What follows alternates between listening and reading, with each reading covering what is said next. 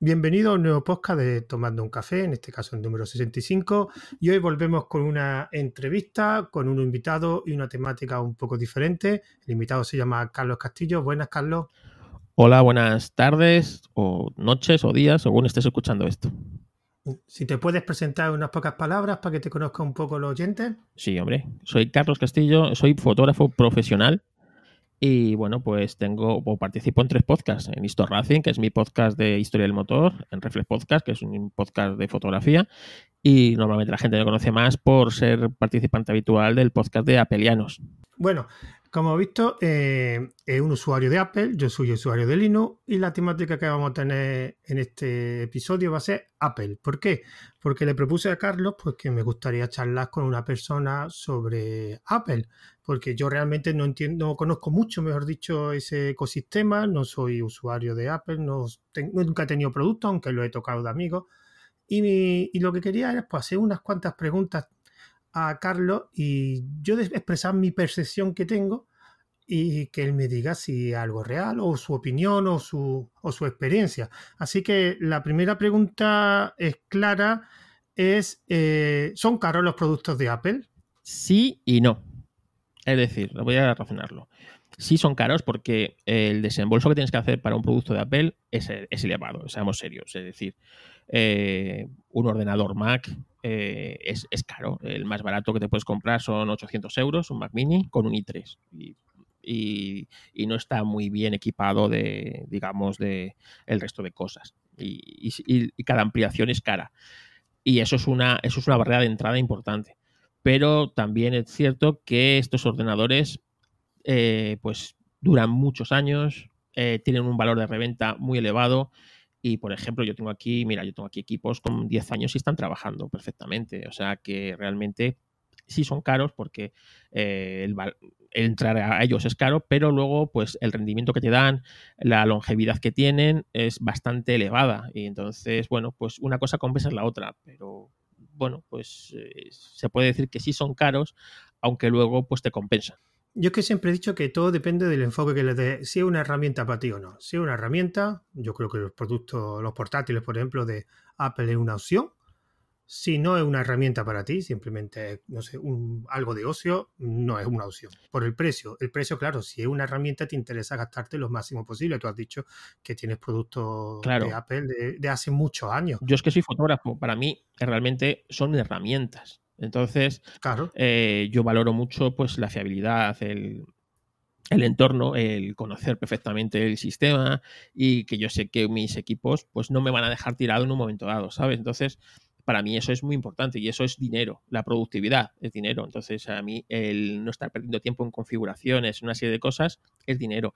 Entonces, evidentemente, cuando una cosa es una herramienta, es una inversión. Entonces, cada uno tiene que valorar el que. Ahora, eh, un iPhone de 1.500 euros, pues para mí es caro. ¿Qué quieres que te diga? Para mí no, no está justificado prácticamente. Y mira que yo soy fotógrafo y sí podría justificar el tener un teléfono con una cámara de no sé qué y gastar 1.500 euros. ¿eh? Pero para mí no está justificado el precio que tienen, por ejemplo, estos dispositivos. Eso. Pero es que un móvil es un poco diferente porque puede ser una herramienta de trabajo, pero una herramienta de trabajo para hacer llamadas. Porque todo lo que, si es para escribir correo, lo puedes hacer con un móvil de 300 euros. No te creas no te creas. Porque, por ejemplo, mira, yo hago foto y vídeo, ¿sabes? Y principalmente hago de boda. Y en, eh, a mí el, teléfono me ha resuelto muchas cosas, o sea, de modo profesional. Es decir, tú donde puedes meter un, teléfono móvil en vídeo, porque todo el mundo habla de la fotografía, ¿no? Este móvil hace unas fotos muy buenas, pero donde ha, ha metido el móvil unos pasos agigantados es en el vídeo. En el vídeo es donde el móvil ha avanzado muchísimo más que en la fotografía, ¿sabes? Porque eh, en el fondo un vídeo de 4K es una fotografía de 8 megapíxeles, ¿sabes? Entonces, ¿qué, móvil no hace una fotografía de 8 megapíxeles? Hoy día todos hacen más de el doble, el doble de eso. Entonces, realmente en el vídeo eh, es una máquina que ahora casi todos los móviles graban a 4K 60 frames. Y tú una máquina profesional que te grabe a esa calidad, o sea, a 4K 60 frames, pues es una máquina carísima. Y pero ya no solo eso, le metes unos objetivos profesionales que necesitas, eh, una distancia de enfoque, unos espacios, una parafernaria que muchas veces no puedes llevar encima. no es porque no estás en una película, no estás en un rodaje, estás en una boda, por ejemplo. ¿no? Entonces, yo muchas veces, cuando he estado haciendo alguna boda, algunas tomas estas de en la habitación de la novia cuando se está vistiendo o tomas elevadas, tienes, pues, puedes subir con un gimbal. ¿Tú sabes lo, sabéis lo que es un gimbal? Sí, sí, sí. Eh, pues un gimbal, tú metes un, gimbal que cuesta 100, 100 euros o 100, y poco. Y un móvil bueno, con una cámara buena, con una buena aplicación como Filmic, ¿vale? Que te graba y es capaz de sacar más de lo que te saca cualquier aplicación de, que viene de serie, ¿no? Y con unos perfiles de color y tal, y consigues unas, unos, eh, unas tomas que para conseguir esa toma igual eh, con una máquina profesional, ¿vale? Necesitas pues casi un estudio de cine. Y en cambio lo estás haciendo con un móvil. Por eso te digo que según cómo se mire, hay para ciertas cosas el móvil sí puede ser una herramienta profesional y para eso a mí por ejemplo me ha resuelto pues unas tomas difíciles de, de pues, esas que no, no, tienes espacio para trabajar por, por, enfoque o, no puedes llevar todo lo que necesitas para hacer esa toma sin molestar a la gente no y pues, para eso un móvil está muy bien Claro, pero has puesto precisamente la diferencia principal que yo le veo entre un teléfono de 500 euros y de 1500 euros, que no es el procesador, aunque es verdad que lo de 1500 es más potente, pero no vale tres veces más, es la cámara. O sea, donde se nota para mí la diferencia en un teléfono de esto de gama alta, súper alta, de uno de gama media, es la cámara, principalmente. Sí. Porque la pantalla, pues sí, puede ser un poco mejor, pero es que en la cámara donde se nota. Yo he visto teléfonos de iPhone, por ejemplo, de, no me acuerdo los nombres, de estos de valer mil euros, y un teléfono de 500 euros, y la cámara es que se notaba mucho, sobre todo las fotos de noche o los vídeos. Claro, pero yo me refiero quien no utilice ah, ese, la cámara. Quien utilizas la cámara, evidentemente no, pero, claro. pero te, que te digo que a, mí, que yo sí podría justificar el tener un teléfono de 1500 euros, y, y, para mí no es justificable. Por, por ejemplo, otro teléfono tipo como un, Huawei P30 Pro o un Samsung Galaxy, el, último que, haga, que, haya, que ahora mismo no sé, que es el, S10, ¿no? Bueno, pues más o menos son eh, teléfonos que están en torno de esos 1000 euros, 800, 1000, 1000, que bueno, pero que no son 1500 por un teléfono, ¿sabes? Que 1500 por el, el iPhone tope de gama, pues yo no lo, no lo veo justificado, incluso que yo podría justificarlo por eso, ¿no? Es decir, mira, pues para mí es una herramienta y, hago esto y, me, se me lo justifico, ¿no? Pues eh, yo que sería uno de los casos que sí lo podría justificar, para mí me parece una salvajada pagar por un teléfono lo que cuesta un ordenador portátil, por ejemplo. Pues a mí se me hace difícil. Y un ordenador portátil bueno, que tampoco, que ya a partir de 1000 euros te encuentras cosas bastante interesantes. Sí, sí, no, incluso, incluso en Mac por 1500 euros te, ya te llevas un, ordenador decente. Yo, por ejemplo, en el tema de los portátiles pongo la, experiencia de un amigo mío hace muchos años, cuando estaban los, cuando los primeros Mac que sacaron con Intel, los MacBook creo que se llamaban, ¿no? Sí. Yo recuerdo que se cambió de, de portátil, él utilizaba siempre Windows, era, era desarrollador, bueno, y sigue siéndolo, y se compró un Mac. Y digo, pero bueno, si tú no eres. Y me dijo claramente: encuéntreme un portátil de 13 pulgadas con estas características por 900 euros como yo me compré el mío. Y lo busqué y no había en aquella época de 13 pulgadas por ese precio para versión, para cosas de Windows, ni Dell, ni HP. Por eso me, me, sorprendió. Pero el problema que yo le veo a Apple ahora, yo hace poco vi un, no sé si conoces un canal de vídeos que yo lo recomiendo mucho, de YouTube, que se llama, bueno, el nombre del canal, el nombre de la persona, Nate Gentile. Esta persona lo que hace es que vídeos de hardware, mm, porque le gusta mucho el modding, hace, hace cajas personalizadas, también habla de procesadores, de ratones, de teclado, y hace poco hizo una comparativa entre el MacBook el Pro me imagino, porque costaba unos 2.500 euros. Dice, me imagino que será, no sé si es de los portátiles tope de gama, 2.500 euros. No, no es de los, bueno, es, de los altos, pero no, no te creas que es tope de gama. ¿eh? Pero que me imagino que será el Pro, Pro básico, no sé, no sé la gama cómo va. Pero ahora, y la alternativa en, otra, en otras compañías puso de MSI, de Asus y de Gigabyte. Y hizo la comparativa. En las comparativas que hace son muy metódicas, están muy bien. Bueno, la cuestión es que es verdad que el Mac ganaba en ciertos aspectos. Por ejemplo, a él le gustaba mucho más el diseño. El sonido de ese Mac era mejor. ¿Cuál era el problema?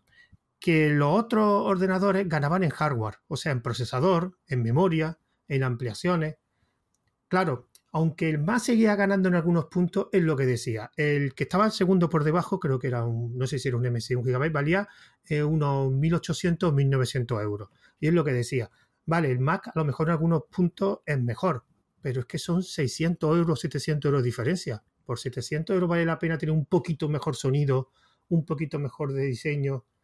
Y ese es el problema que le veo a Mac, que ya, sí tienen alternativa. ¿Sabes es verdad? cuál es el problema de esto? Y el problema es que Apple perdió un poco el foco hace, pues hace pues 5 o 7 años, ¿no? Y es, antes eh, Apple te daba todo, es decir, el hardware, el software y las aplicaciones profesionales. Entonces, casi no tienes que buscar nada. Tenías un Final Cut que era, bueno, pues era el estándar prácticamente del mercado. Eh, tenías una aplicación de fotografía como era Aperture, que, bueno, que, era mucho mejor que Adobe Lightroom. Y tenías en sonido, tienes, bueno, en sonido es la única que más o menos más se mantiene ahí, que es la, eh, ¿cómo se llama? La aplicación esta de sonido profesional, que se nota que no la uso porque no la, ahora mismo no caigo, ¿cómo se llama? El, el Logic, el Logic Pro. Logic Pro entonces, de repente Apple dejó de... Eh, que esas aplicaciones dejaron de ser... La de fotografía directamente la, eliminó. El, Final Cut lo modificó y lo hizo de tal manera que, bueno, que, que la gente que estaba acostumbrada al otro no lo aceptó porque era como un programa más básico que lo que tenían, aunque ahora ha ido aumentando. Y entonces Apple delegó muchas, muchas de estas cosas en, en Adobe.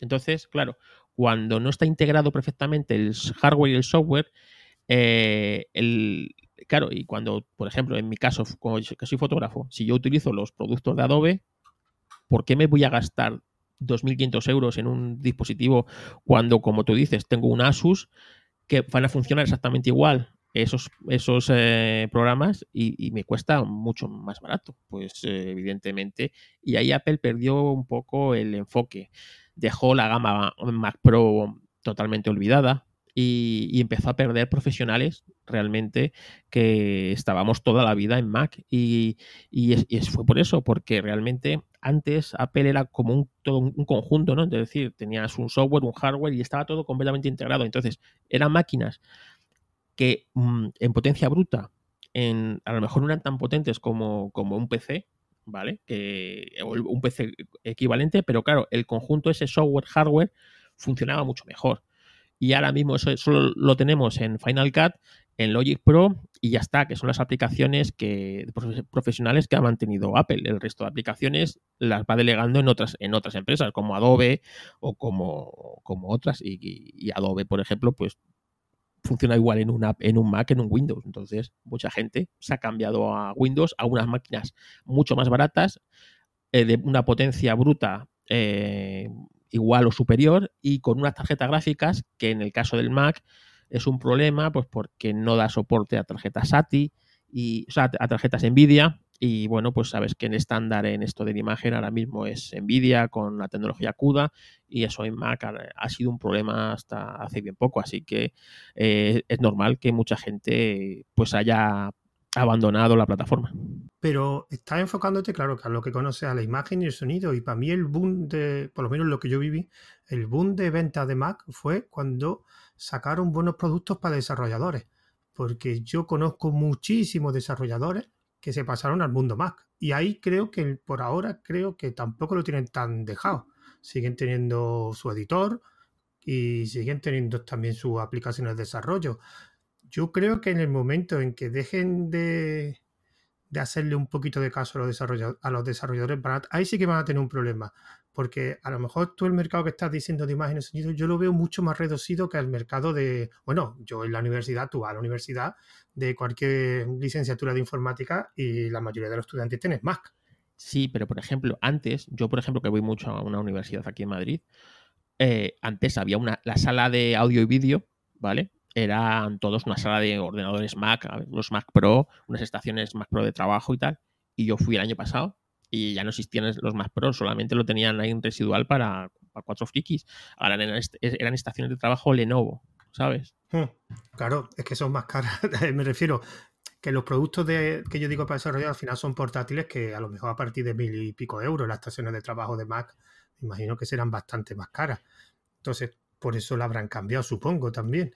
Pero yo sigo viendo todavía muchos portátiles para que lo utilizan desarrolladores. O sea, es muy fácil. Tú vas a ver vídeos de YouTube de cualquier cosa de programación y muchísimas veces el vídeo que están grabando en la pantalla es de un Mac. Sí, sí. Además, es decir, en, pues son equipos muy duraderos. Yo tengo aquí un portátil con 10 años que todavía está funcionando y, funciona bien. Y realmente, bueno, pues para, para programar no necesitas quizás esa potencia bruta que necesitas en, por ejemplo, en vídeo, en vídeos así. Y, claro, antes Apple tenía sus estaciones de trabajo, los más pro, y de repente, pues claro, sacó el papelera este, el negro, el 2013, que fue una cagada porque un, un equipo no ampliable que, que no tenía posibilidad de ampliación, tenía muchos problemas de refrigeración y tardó, ha tardado cinco años en, presentar una alternativa, en presentarla, que todavía no está a la venta. Y, claro, cuando eres un profesional, volvemos a lo mismo. Tu ordenador es tu herramienta, es lo que ya de comer. Entonces, si no lo puedes hacer en un Mac, aun por mucho que quieras a la plataforma, por muy enamorado que estés, te tienes que ir y te, vas. Y ahí Apple ha perdido a un montón de, eh, pues de, de empresas y volvemos al mismo. Yo soy, un, digamos, un profesional básico, pero grandes estudios, grandes, eh, grandes empresas que necesitan todas estas estaciones de trabajo, imagínate una Pixar, una, una productora de, contenido multimedia, todas estas que tienen muchísimos equipos de trabajo y muchísimos trabajadores dependiendo de ellos y que al final pues han tenido que migrar de Mac a, a, pues a, unas a, otros, otra plataforma bajo, bajo PC. O sea que realmente ahí Apple no estuvo a la vista. Ahora parece que lo quiere reconducir pues, con lo nuevo más Pro, eh, los ordenadores nuevos que van a presentar. Que Apple, es decir, antes, mira, yo, eh, yo, yo entré en Apple por, el, por la fotografía, hace en el 2001, cuando me compré el, el, iMac, ¿no? El, el, este de colorines, el famoso, ¿no? Sí, sí. Entonces, claro, eh, yo me compré ese porque antes, en el 2001, la fotografía era muy distinta a la de ahora. Yo tenía mi cámara reflex, yo era aficionado a la fotografía, ¿eh? no era profesional. Entonces, yo tenía mi cámara reflex y yo escaneaba las fotos y las metía en el ordenador. Entonces, para esto, y luego las procesaba en, en Photoshop. Para esto era mucho mejor un Mac que tenía, pues, funcionaba mejor que, el, que los PCs de la época para el tema de imagen y sonido. Y, yo me compré un, Mac que entonces me costó, te voy a decir, me costó 280.000 pesetas del año 2001, ¿eh? O sea que ahora mismo. Pero, pero ya lo, ya tú no llegaste a la época de los G, ¿no? De los sí, sí, sí, Era un G3. Ah, vale, vale. Era un G3. Para que te hagas una idea. Y la verdad es que eh, ahí, pues bueno, pues yo estaba encantadísimo con el, con el Mac. Realmente eh, mi, padre decía que eso era un ordenador de, broma, que me comprara un ordenador de verdad, que me daba el dinero porque lo veía con los colorines, con era tan distinto al resto de los ordenadores que había, que es cierto, parecía como un poco, pero realmente era un equipo muy potente. De ahí migré a un G5 en el año 2004-2005, a un iMac G5, y realmente era, era, como te digo, eran equipos que estaban, bueno, pues el hardware era todo como, como muy, muy integrado, ¿no? Tenías todo, no, no tenías que salir a buscar nada afuera. Realmente si estabas enfocado en, eh, pues en eso, en, en, tu, en lo que es en tu trabajo. Y, estamos hablando de la época del Windows XP, ¿eh? o sea que para que veas que, Windows ha evolucionado mucho desde entonces y se ha convertido en una plataforma mucho más estable. No digamos Linux, no digamos Linux lo que ha evolucionado desde 2005, que es cuando prácticamente empezó Ubuntu, ¿sabes? Que yo creo que es lo que democratizó un poco el, sistema Linux a la gente y se lo dio a conocer. Que, es decir, para que veas cómo ha evolucionado todo, ¿no? Y, Apple realmente en, en, aquella época tenía eh, el, iPod, ¿no? Que empezó a ser un poco más popular por el tema del, iPod y que la gente quería un iPod y entonces conocía el iPod y yo creo que la estrategia de Steve Jobs era eso, que la gente entrara en el mundo Apple por un dispositivo chiquitito y que después, poco a poco, pues mira, para el iPod pues funciona mejor para meterle canciones un Mac y la gente pues se compraba un Mac y, y después ya pues se quedaba en el sistema porque todo funcionaba muy bien y después sacó el teléfono y bueno, pues hasta hoy, ¿no? La historia de, Apple.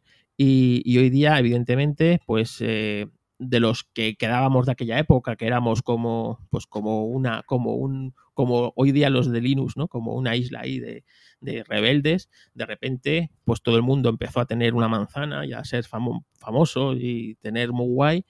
Y los que estábamos allí por un tema mucho más profesional, algo más digamos, para trabajar, pues fuimos quedándonos un poco más relegados por la compañía y de ser pues eh, casi casi los ojitos derechos a, ser un estorbo, ¿no? Porque el Apple lo que quería era vender teléfonos y vender cosas de mansalva y nosotros nada más que le dábamos problemas, ¿no? Con unos equipos que renovábamos cuando teníamos dinero, es decir, cada, cada mucho tiempo, que nada más que queríamos cosas y que entonces yo creo que Apple ahí tuvo un momento de, de, pues eso, de conversión, ¿no? Y decir, bueno, pues lo que nos da dinero es el iPhone y todo su entorno y el Mac, pues no nos da tanto. Entonces lo vamos a dejar un poco de, lado. Y ahora estamos ahí en esa lucha, ¿no? Sí, porque eh, es curioso porque de los tres sistemas que hay, el único que sigue enfocado más a usuarios y menos a los profesionales es Mac, porque Linux, como has dicho antes, Linux realmente Linux en escritorio no existe, pero ahora el Linux en el mercado empresarial sí existe mucho. Incluso Windows se está trasladando con esto de la nube cada vez a, bueno, y la hardware que hace, eh, los Surface está pensado no para un usuario común, pero en cambio Mac yo cada vez lo veo que va a usuarios más eh, de escritorio y los profesionales que al principio yo lo veía como tú estás diciendo que le hacía más caso, cada vez le va haciendo menos caso. Claro, sí, sí. Y me resulta curioso porque los otros sistemas operativos hacen, no es que no hagan caso al escritorio, pero donde sacan el dinero es de los profesionales. O sea, Linux saca el dinero de la empresa y, eh, y Microsoft ahora donde saca la pasta es de la nube. Y las nubes no son para usuarios, la nube, digamos, Azure es una cosa profesional. Por eso me extraña que en este caso esté generalmente Apple, que la estrategia de, sobre todo de marketing lo ha hecho muy bien, ahora la veo que va por un camino que creo que no es por donde...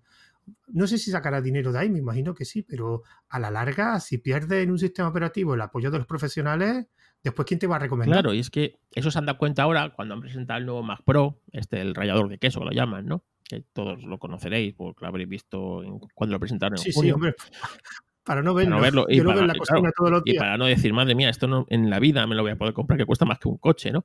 Y, es cierto, pero eh, es eso, ¿no? Es decir, tú antes veías el Mac en entornos muy profesionalizados de diseño, de estudios de arquitectura, estudios de fotografía, y ahora lo ves en, yo qué sé, en, en, los bufetes de abogados todos tienen un Mac, en en las recepciones, todos tienen un Mac, en, sitios, ¿no? Ha cambiado ese profesional, digamos, hardcore, que podíamos ser nosotros, con unos requisitos y por lo a un, a un usuario más, pues como tú dices, de, escritorio, ¿no? Más, más clásico. Y realmente, bueno, pues eh, yo creo que no es ni una cosa ni otra. Tienes que tener sobre todo Apple que quiere acaparar todo esto, ¿no? Pues tienes que tener tu gama, digamos, de productos profesionales de, para los que requerimos más requisitos y, por supuesto, la gama PAS para el usuario doméstico, que en el fondo, no nos olvidemos, los ordenadores son herramientas, como tú dices, eh, valen para lo que valen y ya está, o sea, no... El, realmente el profesional no es el equipo, es el que lo, el que lo maneja, ¿no? Y muchas veces se nos olvida eso. Y aparte que el usuario casual ya tiene un competidor, para el usuario casual hay un competidor muy, muy duro que es la tablet. O sea, ya una persona que se compre un portátil para navegar por internet o para ver películas o para ver series o para otra cosa, es mejor una tablet. Por supuesto, una Surface que tiene una capacidad de ampliación y, no, no, no, digo usuario casual. Bueno, pero la Surface, la Surface 800 euros, me parece. Pero, por ejemplo, un, el, un, iPad como el que yo tengo, el iPad el que llaman de educación, el de educación que llaman, ¿no? Que es un, iPad que cuesta 350 euros. Y realmente ahora mismo con lo que le van a el sistema operativo que nuevo que van a presentar ahora en septiembre y, estará en octubre disponible, yo ya tengo la tengo la, la beta realmente para un usuario digamos normal ya no necesitaría casi un portátil porque tienes un navegador completo, que eso es para mí una cosa fundamental, ¿no? Poder tener un navegador completo. Tienes ya acceso a, una cosa que siempre le hemos, yo siempre me he criticado mucho a Apple, porque no podía enchufar un pendrive a un, a un, a, un iPad, ¿no? Tenía que estar siempre colgado de una nube. Cuando, cuando los, yo, por ejemplo, trabajo con miles de fotos, yo no trabajo con una foto, trabajo un montón de fotos. A mí tener que pasar las fotos al carrete de fotos del dispositivo es que es inviable, ¿no?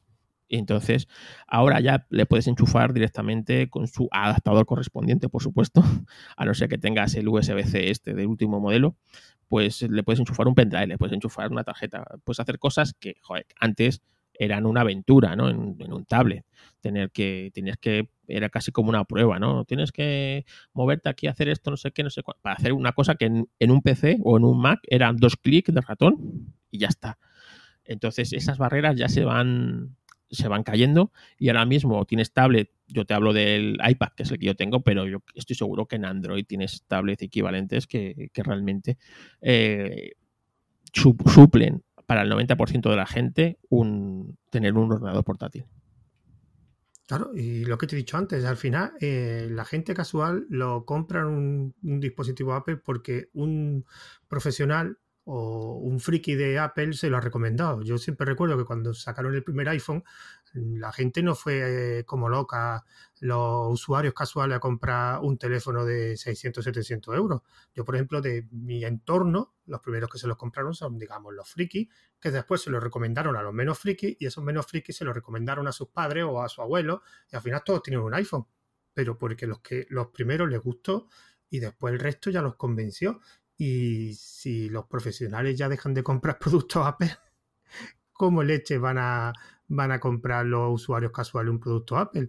No sé, yo es que veo, yo lo veo esto por eso. A mí es que los productos de Apple me resulta, no sé, es una empresa que funciona, porque eso, lo que te he comentado antes fuera de micro, que es una empresa que aún así vende una bestialidad. Claro. O sea, yo, yo veo muchas quejas, pero ¿cuántas empresas de, de que están en el top 5 de los móviles venden solo productos de gama alta y súper alta? Solo Apple. Porque dice Samsung, pero Samsung donde saca la pasta, donde vende, son los teléfonos de 200 euros. Después, en los Galaxy un porcentaje, pero donde sacan dinero son los teléfonos de gama media. Claro, que volvemos, que es lo, lo que ven más claro, común. lo mismo. Es decir, yo aquí tengo un iPhone 7 Plus, ¿vale? Que es mi teléfono de uso normal. Un teléfono que este año va a hacer tres años.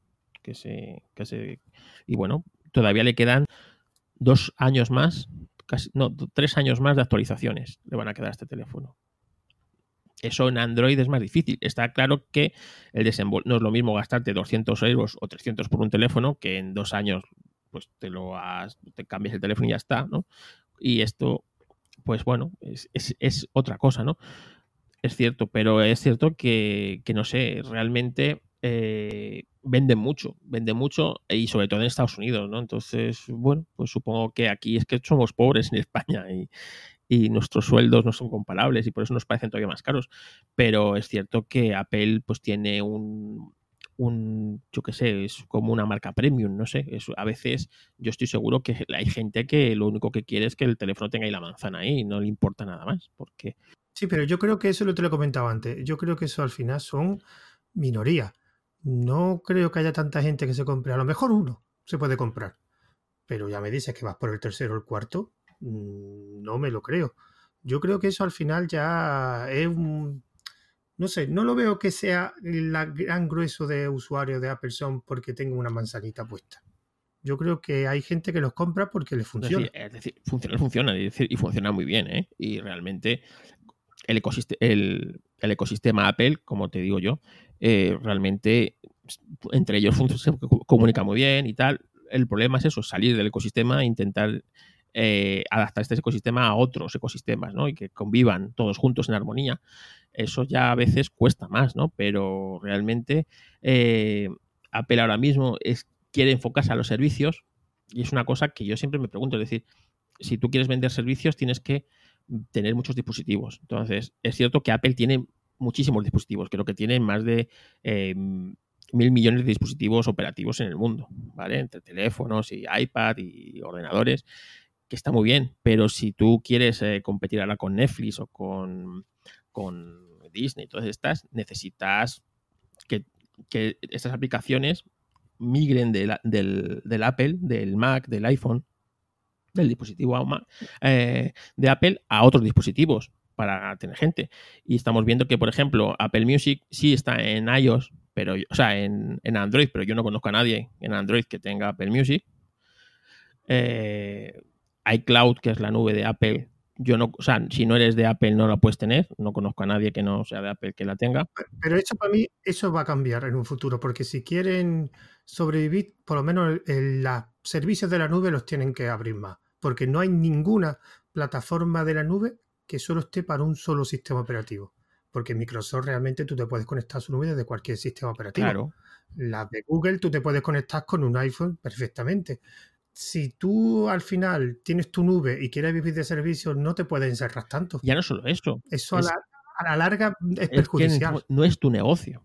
Es decir, es que el negocio de Apple no es este. Este es el negocio de Google, el negocio de otras empresas. Apple, su negocio es vender dispositivos y dispositivos que funcionan muy bien. Pero los negocios pueden cambiar. Microsoft vivía de vender Windows y ahora no vive prácticamente de eso. Claro. Vives de vender servicios en la nube. Apple también puede cambiar. Puedes vender dispositivos a vender Sí, servicios. pero entonces tendrás que cambiar tu concepto del dispositivo.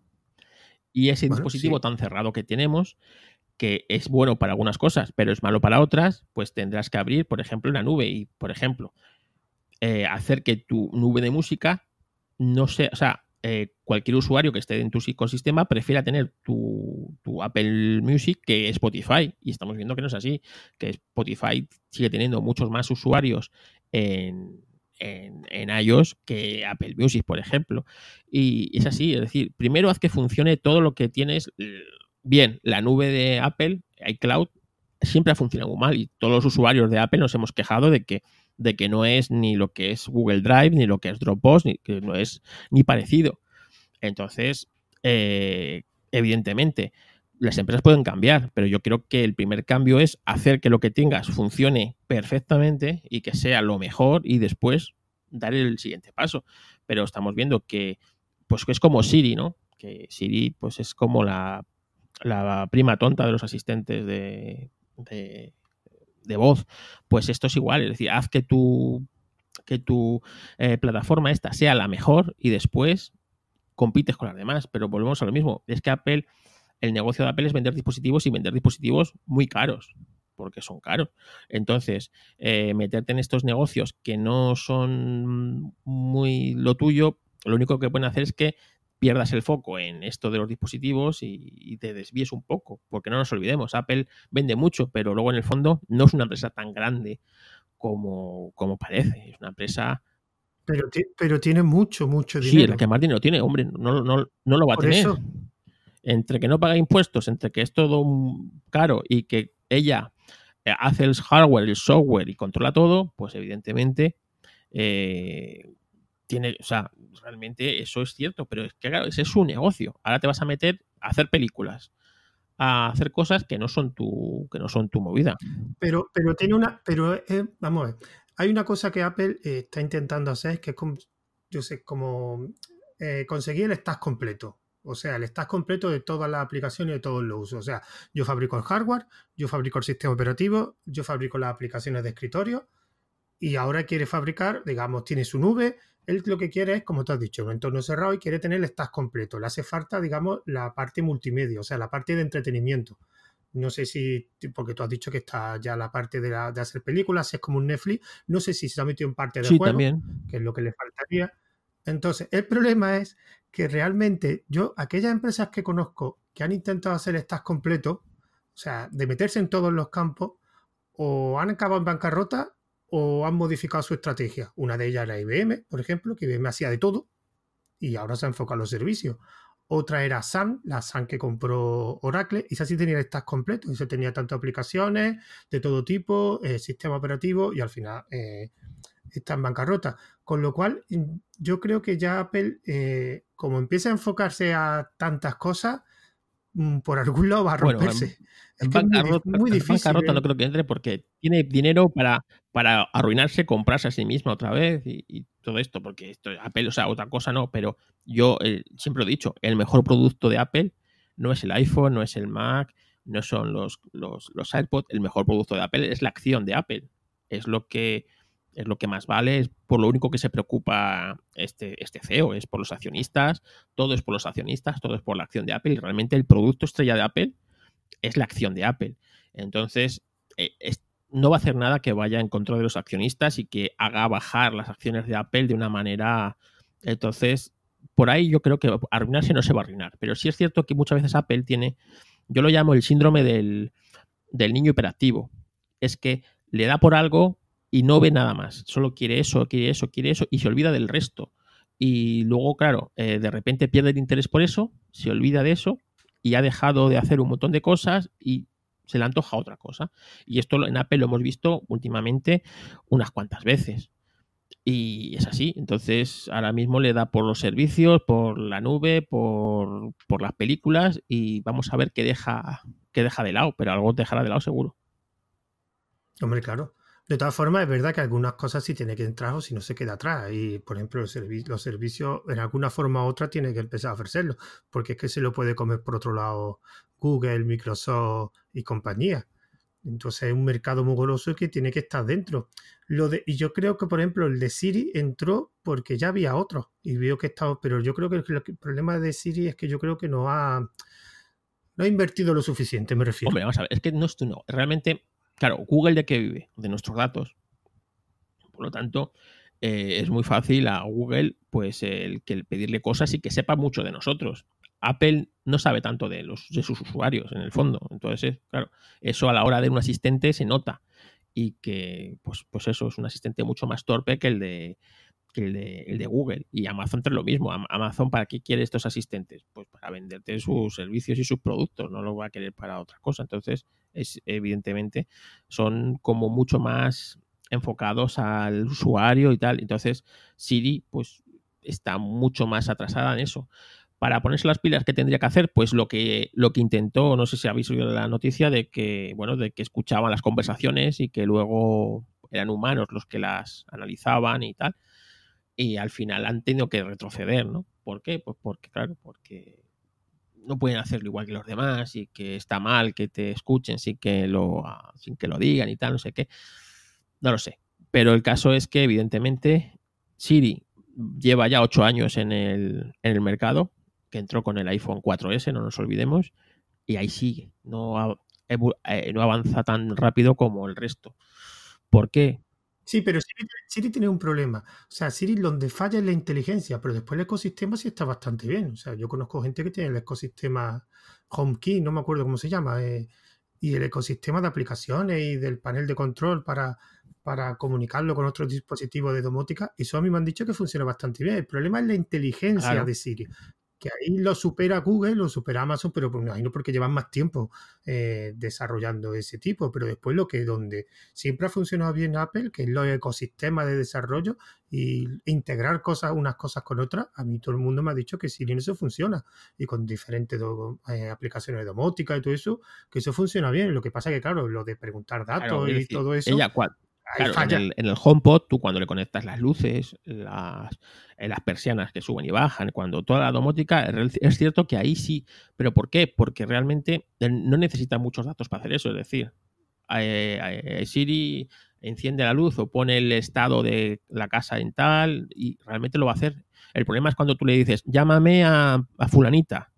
No encuentro a fulanita. Pues ¿Cómo no vas a encontrar a fulanita en la, en la agenda? Pues no, porque ya en eso en ese, pues pierde, pues yo te digo que es por eso, que es porque no sabe tantas cosas de su usuario, está enfocado a hacer unas determinadas cosas y ahora con esto de, las, de los atajos, que tú le puedes ah, decir exactamente lo que tiene que hacer, cómo lo tiene que hacer y cuándo lo tiene que hacer y lo hace, pero claro, eh, eso, en, por ejemplo, en, en el de Amazon, que no lo quiero nombrar para que no salte, pues pues, eh, pues no. Eh, ¿Por qué? Pues porque seguro que conoce muchos más eh, a su usuario, pues porque seguramente lo escucha, porque seguramente hace unos perfiles mucho más detallados que lo que puede hacer Apple. Es así. Bueno, cuando sabemos pues estas cosas como son. Si quieres más privacidad, pues quieres una cosa. Si no te importa tanto, pues, pues mira, pues vas a ganar unos asistentes mucho más rápidos, ágiles y efectivos. Pues es así. Hombre, si quieres un asistente, la privacidad la tienes que dejar un poquito en el armario, porque si no, no va a ser asistente en la vida. Es como todo. Pero es como, es como un asistente personal, digo personal, un ser humano. O sea, si tú quieres tener un buen secretario, un buen asistente, es una persona que debe conocerte. Claro, es decir, para poder anticiparse, pues lo mismo. Es que la gente habla con la privacidad. Es que me, pero vamos a ver, es que es un asistente. O sea, tú trabajas y tienes un secretario, una secretaria y haces bien ese trabajo es porque te conoce. Y, si tú le dices a tu secretaria que te mande un mail, pero no tienes la contraseña para mandarte el mail porque no te fías de ella, pues no te puede mandar un mail. Pues esto es exactamente igual. Eh, de todas maneras, con esto de la privacidad, yo creo que hay, no sé, un poco de paranoia y, bueno, se nos va un poco de las manos, ¿no? Es decir, la privacidad está muy bien, hay que cuidar la privacidad, pero también hasta un cierto punto y saber, eh, bueno, pues a lo que juegan las empresas y conocerlas y, y, hacerlo a tu favor. Es decir, si tú sabes que las empresas recopilan datos y lo hacen para esto, para esto, para esto, tú debes ser consciente de lo que hace y también debes ser consciente de qué datos le quieres ceder y qué datos no. Entonces, yo creo que con eso hay cada usuario debe saber cómo actuar y cómo jugar con eso a su favor. Y si no te importa la privacidad en lo más mínimo y piensas como muchos piensan y, y pueden señalar que la privacidad ha muerto, pues iba para adelante. Y los que creemos que todavía no ha muerto y que bueno, que hay cosas que, que sí podemos hacer, pues bueno, pues luchamos contra ello y ya está, pero vamos, que, que también hay mucha desinformación. De todas formas, eh, sobreestimamos los datos nuestros como creyendo que todos los datos que nosotros dejamos en Internet, las empresas se van a matar por tenerlos. Y realmente eh, la mayoría de los datos que obtiene, ah, por ejemplo, Google de nosotros, la mayoría los descarta porque no son interesantes. O sea, que tú sea a lo mejor tu cumpleaños el día X o el día Y, todo el mundo piensa que eso es importantísimo para Google. ¿Para qué? O sea, ¿qué beneficio económico tiene Google de saber tu cumpleaños? ¿De que te va a enviar publicidad el día de tu cumpleaños? Vale. Y después tú vas a comparar con esa publicidad, porque a mí me hace mucha gracia que en el buscador o en el Gmail te aparezca publicidad, pero yo nunca No, pero, pero incluso a mí me interesa que me gusta, o sea, que sepa Google que me gustan ciertas cosas para que me recomiende cosas de esas.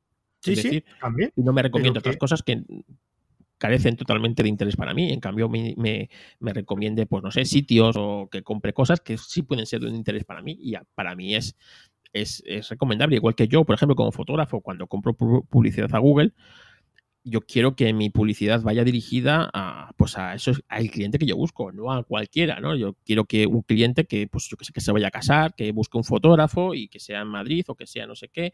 Entonces, yo quiero dirigir muy bien mi, mi campaña y para eso eh, cuanto más conozca a sus usuarios, mejor para Google y mejor para mí, que por ejemplo en este caso le compro publicidad y es, así.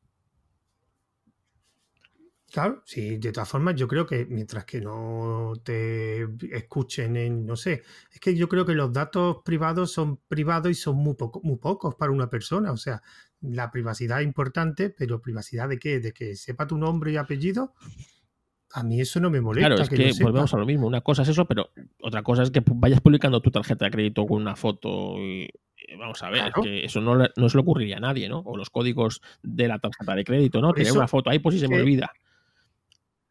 Los datos privados realmente son pocos de cualquier persona. O sea, privados que sean importantes son muy, muy pocos lo que tú has puesto un ejemplo en la tarjeta de crédito. La tarjeta de crédito no, tú no la vas mostrando por ahí. Ni, yo no conozco a nadie que eche una foto, como tú has dicho. No creo que la gente, la gente ya de por sí tiene ya cuidado de no publicar esos datos y solo los publica salvo en páginas, hombre, en Amazon, que sabes que te da mucha seguridad. Pero realmente que a mí sepa algo de mí cualquier empresa, la mayoría de las veces me da igual, la verdad. No sé, yo, yo tengo tres usuarios, ¿vale? Entonces, yo tengo un usuario personal, que un usuario profesional y tengo otro usuario, pues por ahí, pues eso. Y cada uno, con cada uno le cedo unos datos distintos a, pues a, las empresas, ¿no? Y bueno, pues tú ves que, por ejemplo, en el que le cedes más, por como el, cosa de coche, ¿no? El Racing, y las cosas que te recomiendan van contra eso, a eso, a los, a lo que tú, de coches, de tal, de no sé qué, no sé cuánto. Y el, por ejemplo, el de fotografía, vas más a tema de imagen, más de tema de no sé qué, ¿sabes? realmente saben dirigir muy bien sus campañas para, para conocerte, ¿no? O sea, te recopilan, hacen perfiles muy buenos y muy selectivos, pues para venderte publicidad, que realmente es lo que quieren. Realmente la NSA, si quisiera espiarnos, pues tiene otros medios para hacerlo. O sea, es así. Claro. Sí, sí. Bueno, vamos a dar un salto, aunque ya he hablado de esto un poco, quería hablar del sistema operativo. Y de este, en este caso, el de. Yo es que conozco un poco más el de Mac que el de iOS. Pero tanto el de Mac como. Una pregunta primero: ¿cómo se dice? ¿Mac OS X o Mac? Ahora se dice MacOS. Sí. MacOS, vale. Vale, porque yo siempre me confundo. Bueno, ¿Es un entorno cerrado y tiene algo de bueno o malo eso? Sí, es un entorno, digamos, bastante cerrado. Es decir, es un entorno Unix, por lo tanto, como tu usuario de Linux, sabes que eso tiene muchas ventajas.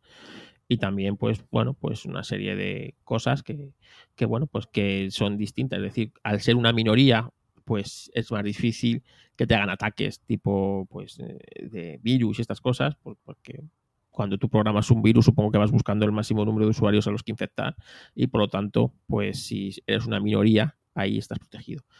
Eh, es cerrado, pues porque sí, es muy cerrado, tiene unas actualizaciones muy bien eh, establecidas por Apple, que bueno, te avisa cuando hay cualquier actualización y realmente es un, un sistema muy estable.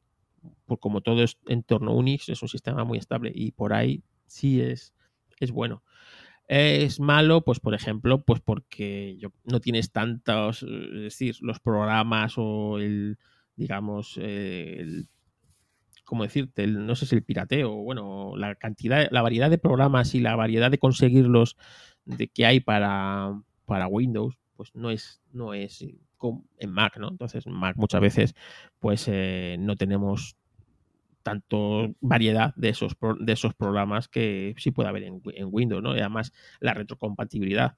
En Windows funcionan programas eh, de toda la vida porque la retrocompatibilidad esta es una cosa que lo lleva el sistema y aquí de vez en cuando, pues como ahora, ¿no? Eh, hay una actualización y se quedan todos los programas de 32 bits, ya no van a tener, ya no se van a poder ejecutar en, en, MacOS. Por lo tanto, si tienes programas que tú estás muy acostumbrado a trabajar con ellos y funcionan en 32 bits, no, tienes, no puedes actualizar al siguiente sistema. ¿no? Entonces, bueno, tienes, como digo, sus ventajas y sus inconvenientes. Para mí, más ventajas. Yo es que, claro, yo vengo del todo lo contrario, de Linux, de sistema abierto por antonomasia. Pero, claro, yo estoy en un sistema abierto, pero yo apenas toco el sistema. Yo llevo desde, desde pero muchísimos años solo utilizando una distribución de Linux, que en este caso es Fedora. Yo llevo desde muchísimos años solo utilizando un escritorio, que en este caso es KDE, y no me cambio, porque aunque es verdad que tengo muchas posibilidades, ya al final te acostumbras a algo y es muy difícil. Entonces, digamos que yo, aunque, aunque utilizo Linux, utilizo Linux en un entorno cerrado. A mí realmente que sea un entorno cerrado tampoco me resulta. Es que, claro, todo esto al final del, es del, usuario. Yo siempre he dicho que cuando tú utilizas un sistema operativo, tienes dos opciones, o el sistema operativo se amolda a tus gustos o tus gustos se amoldan al sistema operativo. Entonces, yo creo que Mac es, digamos, o tú me dirás si es o no, el de la, de la segunda opción. O sea, el usuario se amolda a los gustos del sistema operativo. Linux sería más de la primera parte, o sea, de el usuario, el usuario amolda el sistema operativo a sus gustos y Windows sería como un término medio. Entonces, yo depende del usuario. Cada uno tiene su gusto y estará más cómodo uno. Yo de todas formas, técnicamente creo que ya ahora mismo los tres sistemas operativos, si no hay ninguno no, son sistemas muy maduros ya. claro, llevan muchísimos años. O sea, a mí las guerras estas que ve que si Linux y lo de la filosofía de software abierto, software libre de Linux, software propietario, mira, a mí son herramientas. Yo también he hecho mis pinitos en, Linux. Tengo aquí una máquina virtual y tengo, tengo un Linux para hacer, para, hacer testes y pruebas y todas estas cosas. Y realmente son herramientas. Es decir, si tú tienes que sacar un trabajo y tú eres de software libre, pero esa herramienta no es libre, mira, eh, sácalo y ya está. Así que en el fondo son herramientas. Lo bueno que tiene Mac es, por ejemplo, es decir, igual que Linux, o sea, Windows está diseñado para poder instalarse en, prácticamente en cualquier máquina, entonces tiene unas capas que luego tienes unos drivers y tal, y funciona.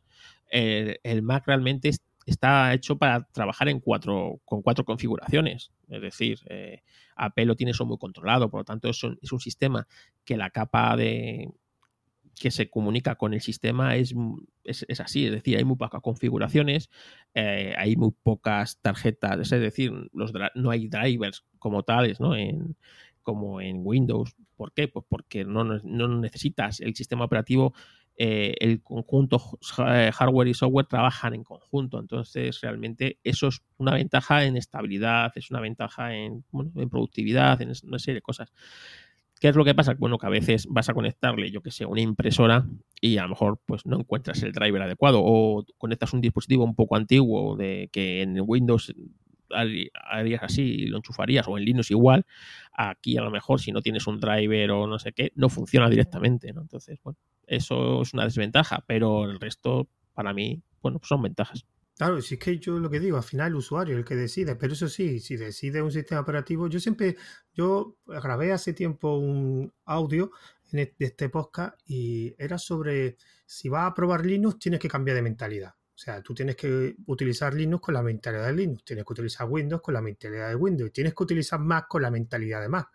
Si tú ves que no estás con esa mentalidad, no lo pruebes, porque en cuanto tengas la primera dificultad con un sistema, ya te vas a mosquear y vas a decir, yo no lo utilizo más. Joder, que has tenido solo una pequeña dificultad, lo podías resolver. Yo en Linux he tenido un montón de dificultades, de hecho todavía ahora mismo tengo un par de problemas en Linux y sigo utilizándolo. Por otros motivos, pero lo sigo utilizando. Y yo el sistema, aunque sea cerrado, yo que sea cerrado o abierto, no creo que sea ni bueno ni malo, como tú dices. Tiene sus ventajas, aprovechate de las ventajas y acostúmbrate a las desventajas. Por ejemplo, una cosa que quieren hacer en MacOS es cerrarlo realmente a aplicaciones de terceros. Esto van, van a hacer tipo como lo que realmente quiere hacer Apple es como iOS, ¿no? Que no puedas instalar nada que no pase por su, por su tienda, digamos, ¿sabes? Por su, y eso eh, es una cosa que, bueno, pues eh, que, hay que luchar, ¿no? Porque realmente eh, que una compañía elija lo que tú puedes o no puedes poner en tu ordenador ya yo creo que ahí pasamos unos límites. Entonces. Eh, pero, pero eso sí lo. Pero es que, claro, en iOS lo puede hacer porque fue la primera que inventó eso. O sea, la tienda de aplicaciones. Después surgió Android.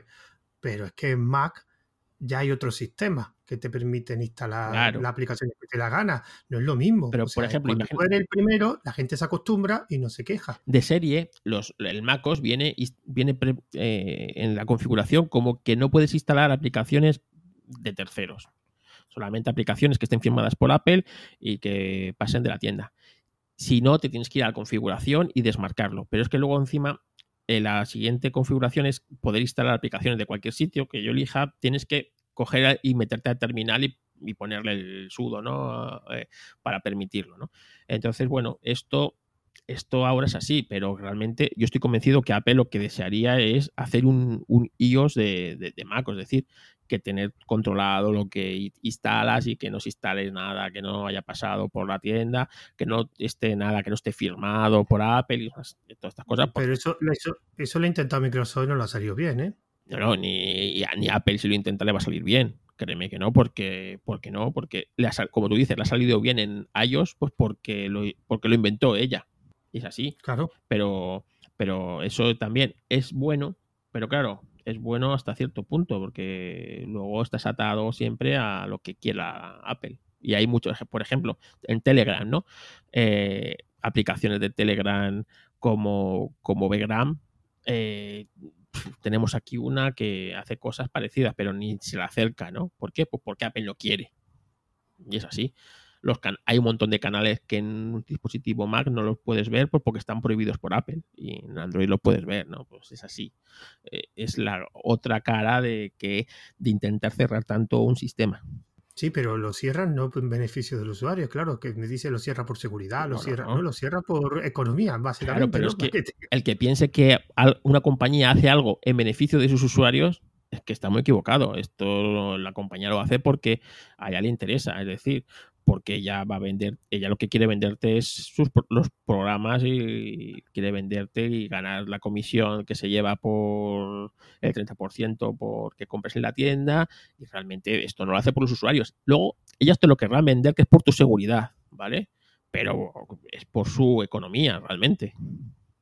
Sí, pero eso me imagino que habrá algún estudio de mercado que antes de hacerlo, porque realmente si no ya lo hubieran hecho, me imagino. Y si no, algo, alguna duda tendrán que tener para no implementarlo en Mac, en MacOS, porque si no ya lo hubieran implementado. porque la gente se irá a Windows o. Exacto, ¿por qué? Porque habrán hecho un estudio que habrán dicho que, que no, que no lo hagáis. Igual que Microsoft lo intentó en su tiempo. Bueno, y aparte que yo creo que habrán aprendido de la tienda de Microsoft casi un fracaso absoluto y se habrán dado cuenta que montar una tienda en un móvil, vale, tiene pase, pero en un ordenador es cuidado. Claro, es que una. Porque yo la única tienda que conozco de ordenador es Steam. y es de videojuegos. pero claro, una, cosa es la libertad y otra es el libertinaje. Es decir, una cosa es la libertad de poder ponerte unas cosas y otra cosa es, por ejemplo, y está muy claro, la, tienda de aplicaciones de Android deja mucho que desear. Porque allí durante muchos años cualquiera podía subir cualquier cosa. Y tampoco. Bueno, y, todavía tienen que aumentar un poco la seguridad, pero yo creo, creo que es que les da igual. Y, tampoco es eso. Una cosa es que controlar las cosas, o sea, hay que encontrar el término medio, ¿vale? Ni, ni la dictadura ni nada, el, el, despiporre, ¿no? Es encontrar un término medio en el que, bueno, las, eh, la libertad no, no, sea algo que vaya luego en contra del usuario, pues como ha pasado en Android muchas veces, ¿no? De aplicaciones que espían, aplicaciones que tienen troyanos dentro y bajadas desde la aplicación, o sea, bajadas desde la tienda, no bajadas desde cualquier repositorio de por ahí pirata, ¿no?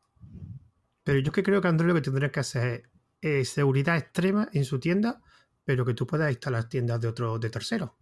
Tú quieres arriesgarte, métete en la tienda de terceros. Eh, Ahora, en la tienda mía, seguridad 100%. no entra ni Eso es lo... Aunque sea una dictadura, pero si tienes la posibilidad que no te gusta, pues instálate F-Droid, instálate los programas que quieras que eso podría ser, pero es que ni la tienda. Es que algunas veces F-Droid te encuentras programas más seguros que, en la tienda de la Google en, el Play. Claro, porque en F-Droid seguramente es código abierto y cualquiera puede entrar en el código y ver qué hace esa aplicación. Bueno, no te creas, no entra tanta gente a ver código. Yo creo que simplemente. Todo el mundo luego se fía de lo que evidentemente no.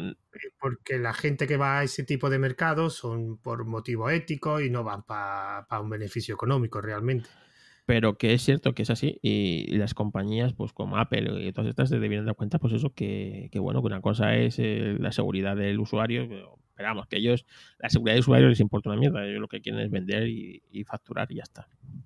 Pero yo creo que la única forma que se den cuenta estas grandes empresas es que se lleven un batacazo muy gordo yo hasta que no se dan un batacazo muy gordo, me parece que ninguna empresa va a cambiar. Pues. Y cuando digo batacazo, me refiero a batacazo de venta. No es lo que está pasando ahora con Apple, que yo creo que Apple, la bajada de venta es simplemente que es porque lleva varios años sin sacar un producto y porque después, cuando saca un producto nuevo, sigue vendiendo una bestialidad. Y por el techo de precios, es así.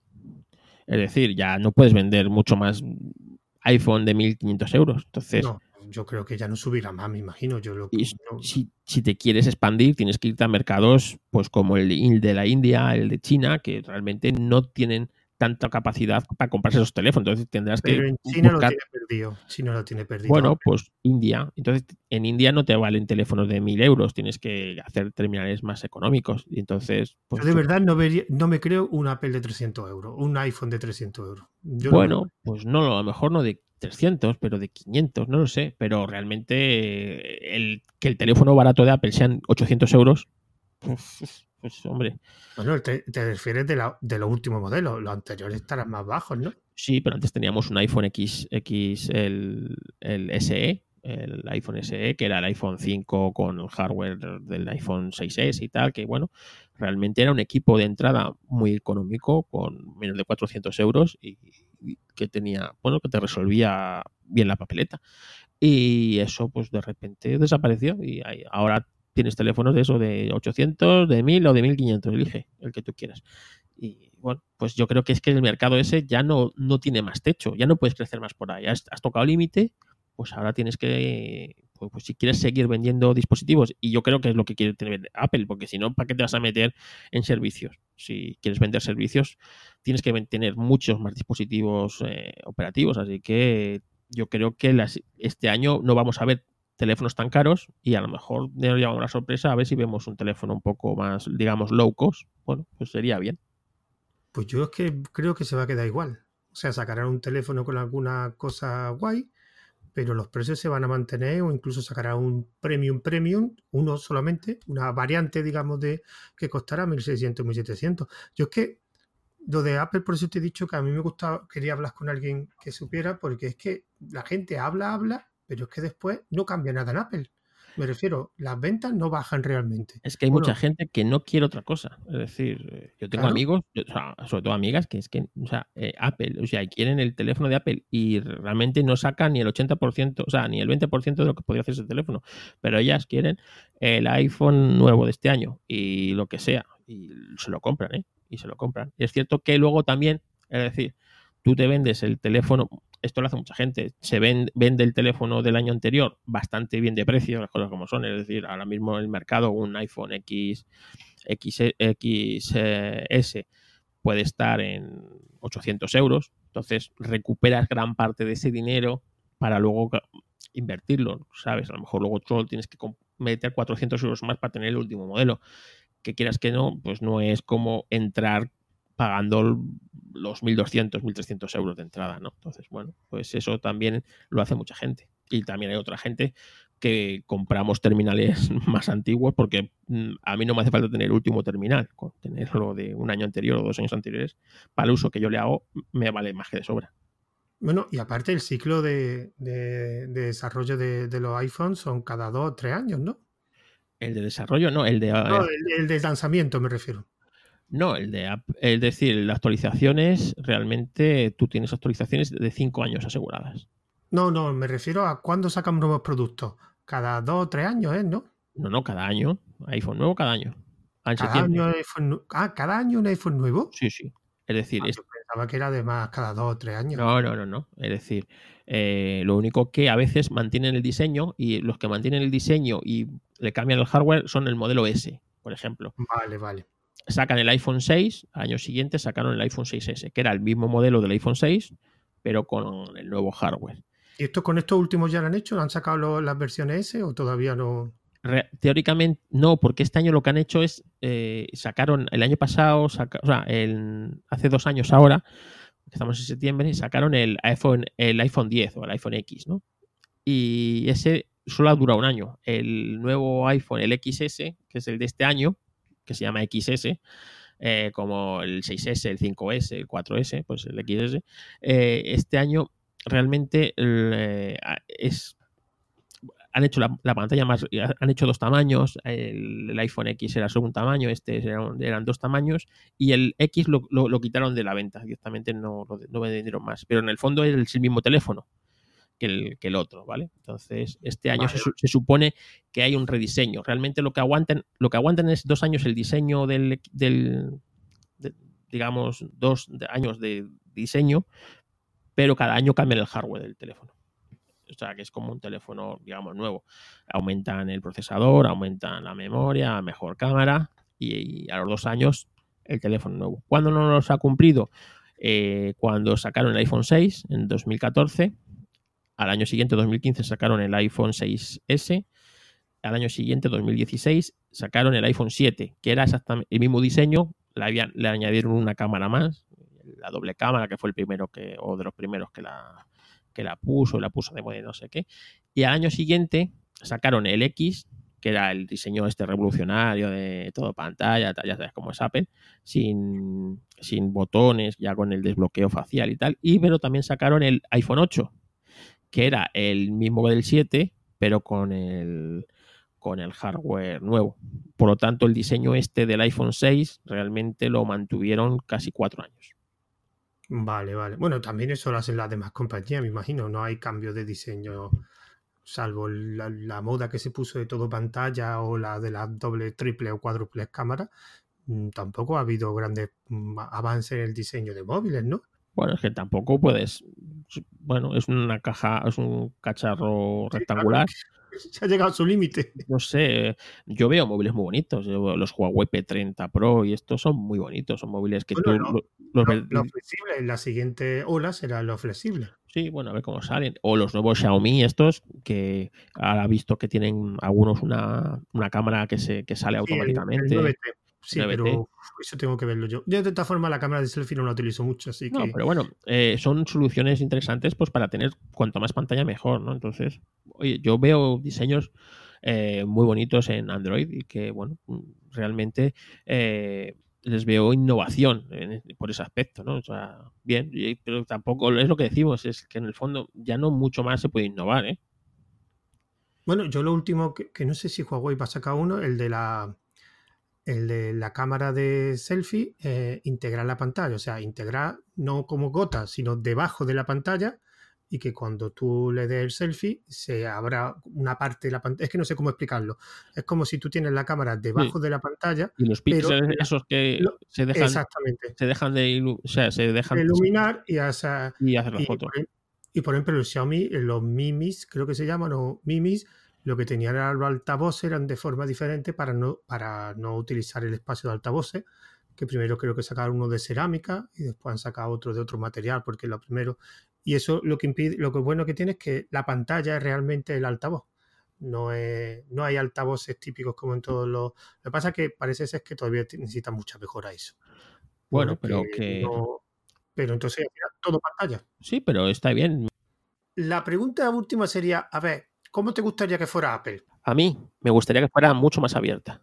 Es decir, pero entonces perdería cosas de hardware o seguridad o, no tendría tanta...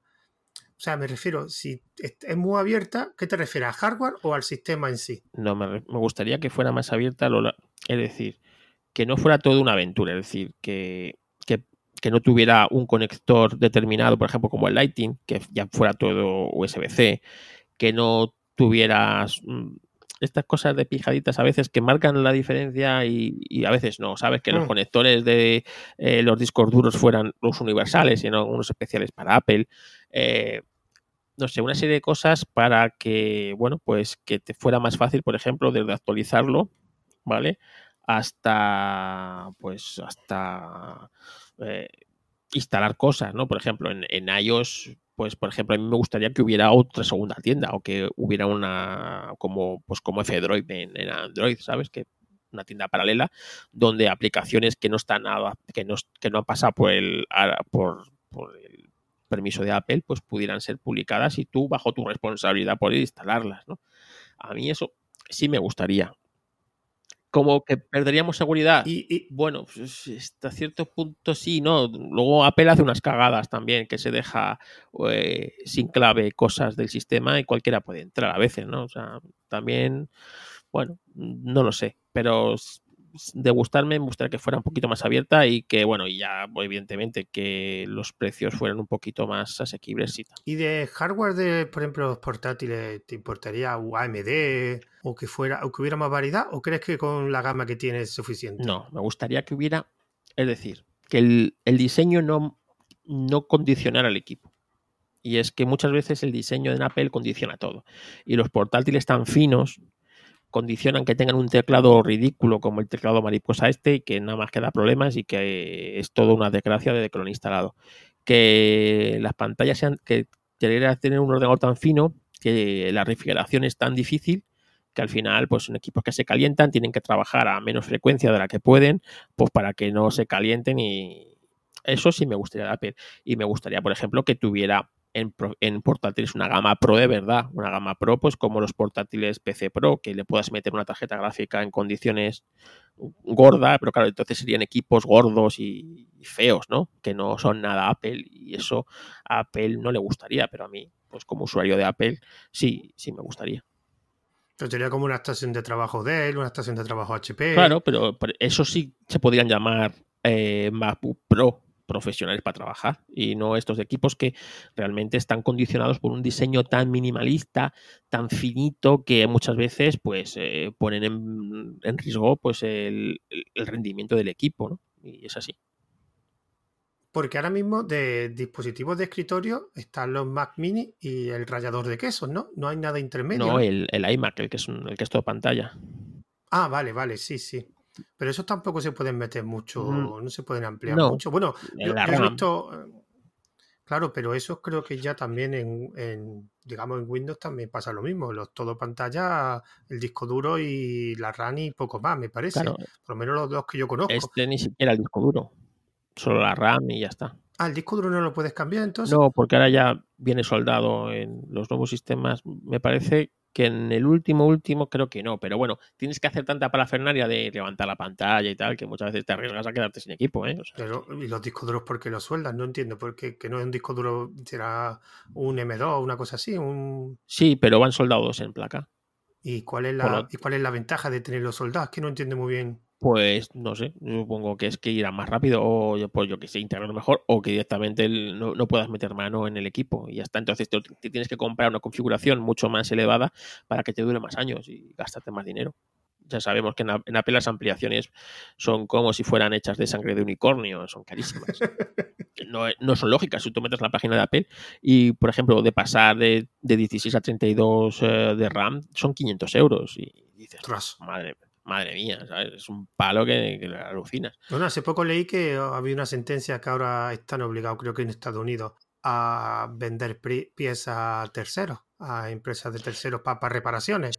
sí, sí, claro, porque bueno, resulta que, claro, estas son cosas de Apple, ¿no? Que dices tú, ¿por qué me gustaría que fuera más abierto? Pues por esto, pues porque mucha gente cambiaba la batería o la pantalla, se iba a una, digamos, no oficial de Apple, y luego una actualización, el equipo se te quedaba briqueado porque detectaba que ese componente no era de Apple y directamente pues no te actualizaba el dispositivo y se te quedaba el dispositivo briqueado. Y hasta que en Estados Unidos no le demandaron por hacer esto, pues no, no abrieron el grifo. Pues ahora alguien les ha demandado, les ha dicho que, tienen que vender esas piezas originales a otros terceros porque si no es monopolio. Y claro, entonces están obligados a, a venderlas. A ver a qué precio. Bueno, realmente son pequeños avances, pero ya te digo que realmente estas empresas no hacen nada en beneficio de su usuario. Esto es lo único que quieren es ganar dinero. Oye, una, última pregunta. Eh, ¿Has probado los Hackintosh? Sí. Y son. Es que yo tengo un amigo que se hizo un Hackintosh hace 10 años y en ese caso, como era tan, tan específico, tuve que comprar una placa específica, pero ahora la cosa está más ampliada, o sea, hay más dispositivos que pueda volver Hackintosh. Bueno, hay más dispositivos porque hay más información, pero realmente sigue siendo igual de complicado, es decir, la placa tiene que ser la modelo muy, muy específicas en el momento que cambia una letra. Imagínate, te has comprado la 83 no sé cuánto A y te han vendido la, la P, ya no, el sistema para esa placa ya no, pues varía, ¿no? Y a lo mejor se te queda eh, cuando pones a dormir el, equipo, a lo mejor no es capaz de despertarse o, Entonces son cosas que, bueno, cada día se va avanzando más y vas viendo más compatibilidades. Ahora ya lo puedes meter incluso en algunas eh, con procesadores, AMD. Pero es cierto que al que le gusta cacharrear es un, está muy bien, pero, pero eso, yo para trabajar yo no lo, yo no tendría, porque ya te digo que estás siempre expuesto a, que se te desconfigure en cualquier momento y que tengas ahí una crisis, ¿no? Y si es tu equipo de trabajo, pues bueno. Pero si sabiendo eso y salvando eso, realmente te puedes hacer equipos muy potentes, mm, mucho más potentes que los de Apple, a un precio bastante contenido. Entonces, bueno, es ahí, ¿no? Si te gusta cacharrear y sabes cacharrear, es una opción. Pero yo siempre la pondría como algo así como opcional, ¿no? Realmente depende. Un equipo profesional que, esté tan cogido por, mm, por, los pelos, no sé yo hasta qué punto compensa. Yo este, yo este amigo lo tiene de hace 10 años y salvo las actualizaciones que tenía que estar de follones, de no sé, no me acuerdo, una firma o no me acuerdo lo que tenía que buscar, porque cada vez que actualizaba el sistema operativo Apple, él tenía que buscar una forma para, me imagino que para engañarlo, me imagino, para hacer pensar que pero él lo lleva así, pues, 10 años con ese ordenador. Es verdad que es un ordenador bastante potente para aquella época, ya no. Y lo utiliza, de hecho, lo utiliza para fotografía, pasa que él es fotógrafo aficionado, él no tiene nada, nada profesional, pero él tiene sus fotos, utilizaba sus programas para, no sé cómo se llama el programa para ordenar fotos que hay en Apple. No me acuerdo. El, el, el Aperture. Ah, o Lightroom o algo así. Ahora utilizará el, el, Adobe Lightroom porque la apertura lo dejó de dar soporte vale, Apple. pues y lo, y lo sigue lo sigue utilizando, aunque últimamente no le da tanto, no, no, no es su ordenador principal como en aquella época. Pero para que veas lo que es la obsolescencia programada, ¿no? Que no me sale la palabra. Eh, yo tengo aquí un, un Mac Pro del año 2009 que ya no, ya no tiene actualizaciones para este nuevo sistema operativo, pues porque según Apple no es capaz el ordenador de moverlas y es mentira, porque hay un parche que engaña al, al, ordenador directamente cuando arranca le hace creer que está arrancando en otro equipo y arranca perfectamente, funciona perfectamente y va como un tiro, ¿sabes? O sea que, que bueno, esto es así. Y, Sí, había un, un podcast de Alá, de Ernesto, que comentaba eso, que él también tiene un ordenador, no sé si era un portátil, creo que era un portátil también del 2010 por ahí. Y lo que tú has dicho, que la última actualización se consiguió un parche y lo actualizaba sin problema. Y lo actualiza, incluso con este equipo que, bueno, pues te digo que es un equipo muy es muy potente para lo, para lo que tiene ya 10 años, y, pero lleva una tarjeta gráfica que ya que quisieran los, equipos Mac llevarla eh, ahora, ¿sabes? Y este equipo sí lo puedes poner porque es, es, modular, es modular y lo puedes poner, eh, cosa que en los equipos de Apple eh, no has podido poner porque son tan cerraditos que, que no puedes meter una tarjeta gráfica. Bueno, ahora a ver con el Mac Pro nuevo si esto vuelve otra vez a la normalidad. Bueno, vamos a dejarlo aquí ya. Ya creo que hemos tocado diferentes temas de Apple. Eh, bueno, muchas gracias por participar, Carlos. Yo la verdad que me ha sido muy entretenido y he aprendido cosas de Apple que, desconocía. Así que te agradezco la, la, la, entrevista, bueno, entrevista, charla.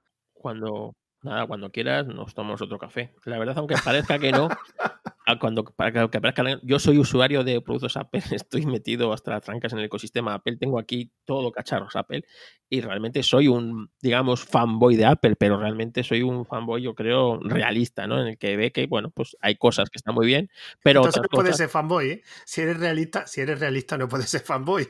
Bueno, realmente yo estoy muy a gusto en, en, en, mi Mac, en mis Mac y con, y con mi entorno Apple, ¿no? Pero también te digo que yo podría vivir perfectamente eh, con un con, mis Mac, eso sí, no me los cambies, pero con un Android, por ejemplo, y sería el igual de feliz, o sea que por eso no hay, no hay problema. Claro, por eso el objetivo de, hablar contigo de, ese tema, y sobre todo yo que no tengo ni idea, es precisamente era eso, que la gente se queja mucho de Apple, pero hay gente que se utiliza productos de Apple por algo, igual que si hay gente que utiliza eh, distribuciones de Linux, es por algo no es porque pone la manzanita, aunque habrá gente que lo hará, o porque sea filosofía software libre, sino porque son útiles, son cómodos y la persona que hay usuarios que con eso le tiene suficiente. Y hay mucha gente que eso no, lo entiende, no lo entiende. No entiende que haya gente es así, pero es así en todo. Hay gente que, que, necesitamos comer y hay gente que necesita irse a un sitio de estos eh, de postín para comer y que se deje y que la gente vea que, pues bueno, pues esto es como todo, ¿no? Hay gente que está en Mac sencillamente por el estatus que eso se supone que tiene y hay gente pues, que estamos en Mac pues, porque nos gusta, porque bueno, es el entorno que, nos, gusta trabajar y que llevamos aquí muchos años trabajando en ello y que nos encontramos a gusto. Bueno, de todo tiene que haber en la vida. Bueno, pues lo vamos a dejar aquí. Bueno, un saludo Carlos y hasta la próxima. Si quieres hacer despedida o quieres recomendar algo, algún proyecto que tengas, que no sean los pocos que has dicho al principio, volver a repetir. Bueno, nada, pues nada, si quieren escuchar un podcast de historia del motor, pues Histo Racing. En Reflex Podcast hablo un poco de fotografía. Y en Apelianos los, los jueves, sobre todo, que es los días que suelo ir, pues hablamos ahí de, cosas de Apple. Y yo soy el que me se mete siempre, el que mete caña. bueno, pues encantado y hasta la próxima, Carlos. Un placer, gracias. Pero antes de finalizar, me gustaría dar los métodos de contacto de este podcast. Tengo, tenemos un email que es tomando un café una cuenta de Twitter asociada a este podcast que es arroba tomando guion bajo un guion bajo café y un grupo privado de oyentes que el enlace para si estáis interesado está disponible en el mensaje anclado del canal de Telegram arroba tomando un café donde ahí subiré tanto el audio en MP3 como en OGG como las notas de este podcast y también eh, se distribuye este podcast por los servicios de Anchor FM, Wosca e iVoox con el nombre de Tomando un Café y también haré una pequeña reseña en mi blog ruteando.com. Me despido de vosotros hasta el siguiente audio.